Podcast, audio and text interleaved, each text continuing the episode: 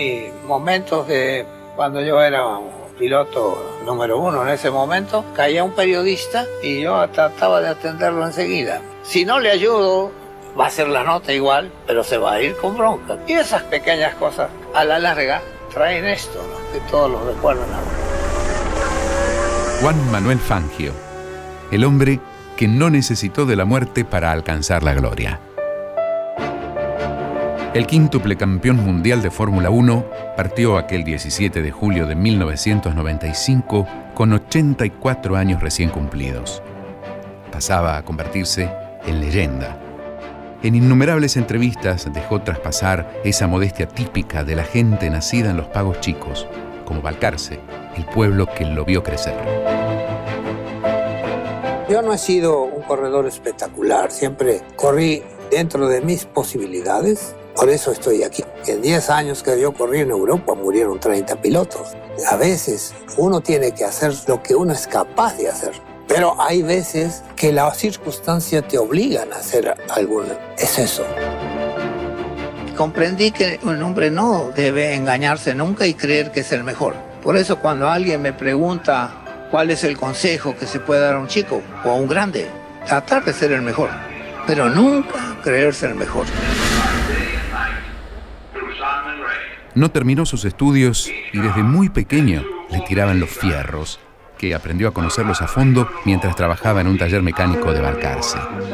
En 1938 debutó en turismo carretera a bordo de un Ford V8 y en 1940 compitió con Chevrolet en el Gran Premio Internacional del Norte y se consagró campeón argentino de turismo carretera. campeón de carretera.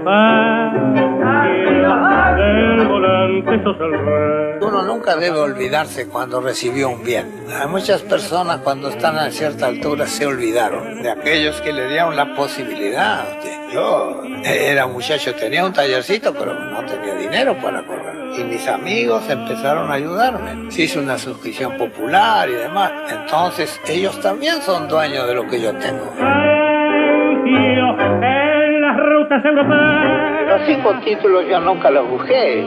Yo fui a Europa, pasé 10 años corriendo y los títulos se vinieron solos. Tenía los mejores coches en ese tiempo y fui invitado por las mejores fábricas. Es que yo creo mucho en el destino.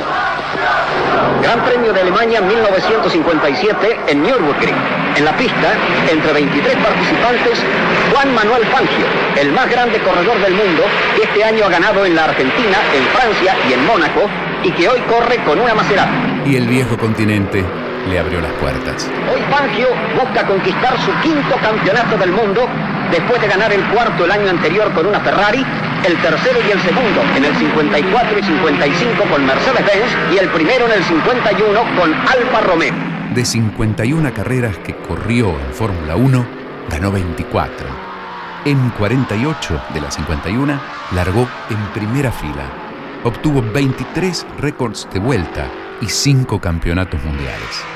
El último fue en aquel memorable circuito de Nürburgring en 1957. Ahora tiene frente a él un camino despejado para su quinto campeonato del mundo. Le falta un tramo que quedará en la historia como el tramo de Fangio. El premio de Alemania de 1957 es suyo. Solamente Michael Schumacher superaría a Fangio en 2003, obteniendo su sexto campeonato mundial. Y en 2004, el séptimo. En 1958, antes de retirarse de los circuitos, Fangio viajó a Cuba para competir en el Gran Premio de la isla. Y ocurre lo inimaginable.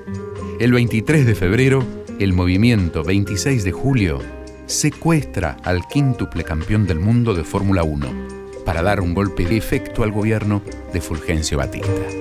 Nos hicimos amigos esa noche charlando, ¿no? Y le preguntaba cuál es su objetivo. Y me dijo, nosotros queremos demostrar en el mundo que somos capaces y luchamos por un ideal.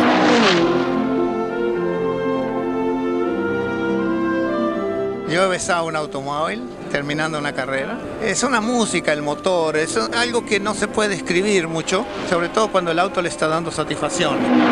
Juan Manuel Fangio. Su legado traspasó fronteras.